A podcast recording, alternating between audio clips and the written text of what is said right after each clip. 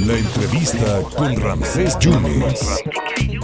No sabe cómo le aprecio que nos conteste y además desearle todavía, creo que es válido, aunque ya va a acabar enero, desearle un, un gran año, aunque con lo que se está viendo con lo del INE, hijo, le agradezco muchísimo al doctor Ukif Espadas Ancona, historiador, antropólogo, doctor, maestro y que es consejero electoral del Instituto Nacional Electoral. Doctor, muchísimas gracias por esta oportunidad. Eh, eh, El INE, ¿qué? Está mutilado, pero no está muerto, doctor. Eh, efectivamente. Bueno, eh, lo quieren mutilar, no han terminado de lograrlo. La reforma, eh, afortunadamente, no ha sido decretada aún. Y como la esperanza es lo único, lo último que muere, pues todavía me queda alguna esperanza de que finalmente ese despropósito no sea publicado. Pero como más allá de mi esperanza, lo más probable es que sí sea publicado, pues el INE enfrentará este proceso de, de mutilación de su estructura con las dificultades que esto significa para la generación de elecciones íntegras. El plan B del presidente, doctor Uki, para el público que nos escucha en el 97.7, 101.1, 103.9, escriben que pudiera desaparecer juntas distritales, eh, el secretario ejecutivo, eh, e inclusive el programa de resultados electorales preliminares. Podrían estar 1.700 empleados sin su trabajo, ¿no? 1.700 o más, esto dependerá finalmente de, la, de cómo se concrete esta disolución de las juntas distritales ejecutivas, que, eh, bueno, para empezar es una violación de derechos laborales muy grave, pero adicionalmente, eh, pues lo que ocasiona es que la sociedad pierda una importante garantía de que las, eh, las elecciones se organizan de manera profesional e independiente de los poderes. Perfectamente. Dice el presidente que son politiquerías, que hay presupuesto y que ya chole con lo que el INE no se toca. Pues sí, eso ha dicho permanentemente, pero pues, evidentemente la realidad exige otras cosas. Ahora también ha habido eh, diputados de, Morena que lo que le interesa al INE es, es el dinero nada más y no la democracia. Bueno, eh, a ver, esto es una discusión que realmente no tiene mucho sentido en esos términos, porque, pues por supuesto que al INE le interesa la democracia, no solo que le interesa la democracia, sino la que viene, que la viene garantizando desde su fundación.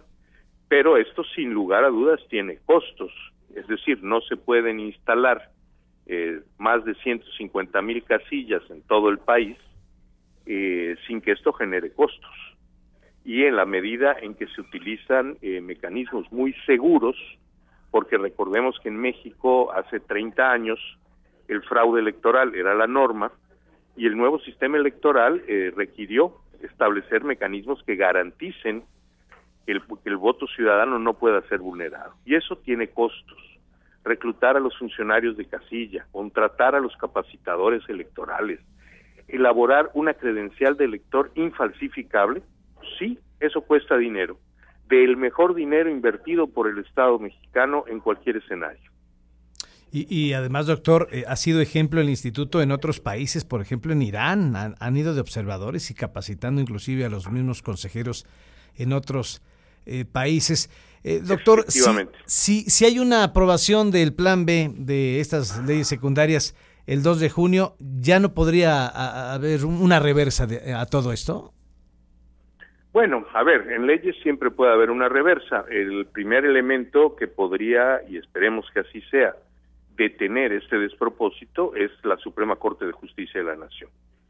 Y si así no fuera, eh, pues habría que esperar que en futuras legislaturas esto se revirtiera legalmente. Lo cierto es que con la estructura electoral que eh, impone la reforma en proceso, las garantías de la ciudadanía de elecciones limpias e íntegras se ponen en riesgo.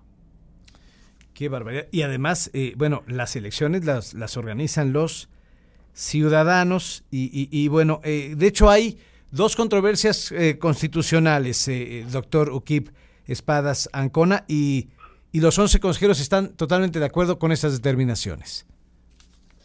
Sí, vamos, vamos, nosotros vamos a utilizar efectivamente por consenso entre, entre los consejeros todos los mecanismos legales a nuestro alcance para defender al Instituto Electoral de los efectos eh, severamente nocivos de eh, las modificaciones graves que esta ley impone a la forma como conocemos las elecciones.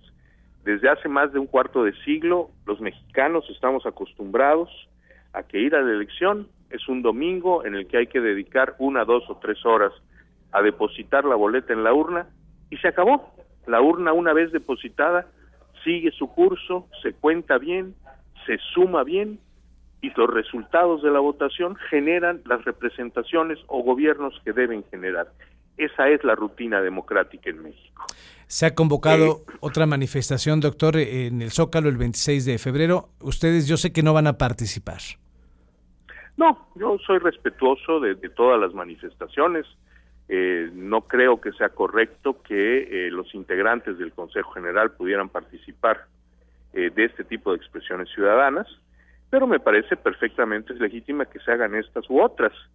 Vamos, en el mes de noviembre del año pasado tuvimos una manifestación el día 13 y otra el día 27 para expresar distintas posiciones sobre la vida pública del país y su desarrollo democrático, y me parece que eso es lo más sano que puede haber.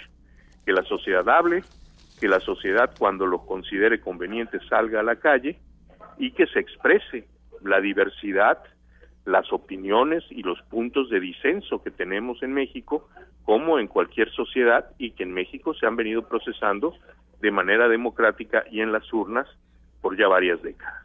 Doctor, el 13 de noviembre eh, es un parteaguas, eh, es un antes y un después para los tiempos democráticos que, que, que estamos por vivir o que estamos viviendo.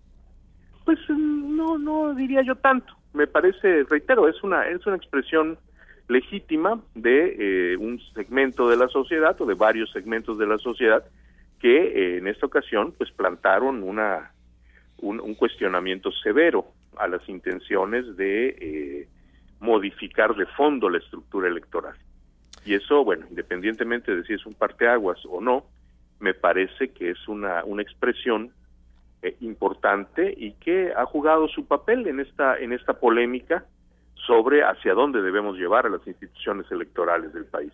El gobierno va a mostrar otra vez su músculo el 18 de, marzo, doctor. Eh, sí, también ya se anunció una eh, una movilización por, eh, por parte del, del, gobierno en esta en esta fecha que es una fecha muy significativa para el para el país y en donde sin duda todos los años ha habido expresiones de recuperación de esta del significado histórico del 18 de marzo, que por supuesto va mucho más allá, la expropiación petrolera, de cualquier debate que podamos tener el día de hoy en, en, México.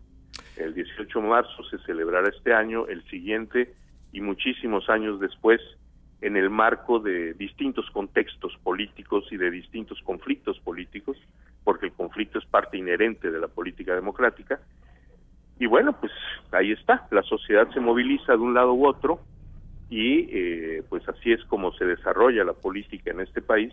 Veremos cuáles son los efectos concretos que tiene para eh, el debate que estamos teniendo en este momento sobre el futuro de la democracia electoral. Doctor, por último, y agradecerle, eh, se van a elegir cuatro consejeros electorales el mes de, de abril, se va a ir el consejero presidente y se va también el consejero Morayama y vendrían cuatro consejeros. ¿Cuál sería la metodología? ¿Cuál es el riesgo, el peligro de, que se elijan a estos nuevos cuatro consejeros? Bueno, a ver, eh, los términos constitucionales de este proceso son claros, están hechos justamente para evitar que, para reducir cualquier peligro que para la institución o para la democracia pueda significar esta designación. Es un proceso que se hace a través de un comité técnico eh, designado por tres instituciones, el Instituto Nacional de Acceso a la Información, la Comisión Nacional de Derechos Humanos y la propia Cámara de Diputados, y este comité, a través de exámenes y distintas pruebas, selecciona, en este caso serán cuatro quintetas de aspirantes,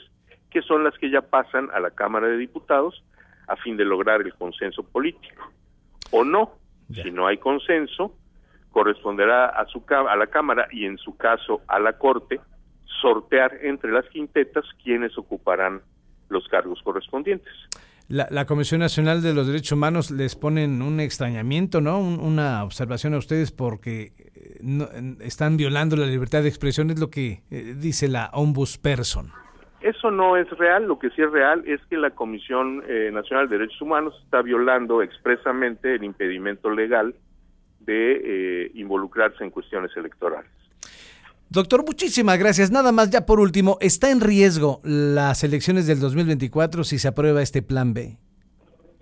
Eh, a ver, digamos que los riesgos que se enfrentan para el 24 serán eh, exponencialmente superiores a los que se han, se han experimentado en elecciones previas, especialmente en las tres elecciones federales que ha organizado el instituto, que son la de 2015, 2018 y 2021.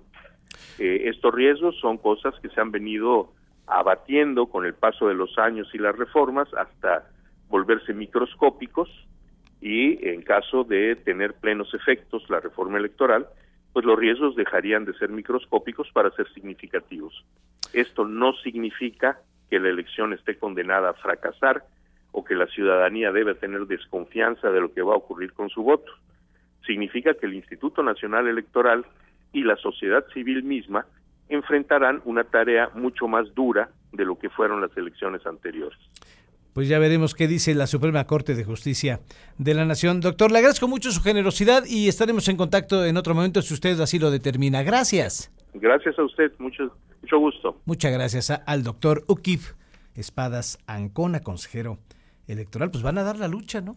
Van a impugnar, hay, hay controversias constitucionales, van por dos porque se dice que pudiera haber riesgos macro, ya no tan microscópicos como dice el doctor Espadas Ancona, quien es consejero electoral y habló para estos micrófonos del 97.7, 101.1, 103.9. Vamos a ver qué determina la Suprema Corte de Justicia, se aprobará o no las leyes secundarias a la reforma electoral o como se le conoce el plan B del presidente Andrés Manuel López Obrador.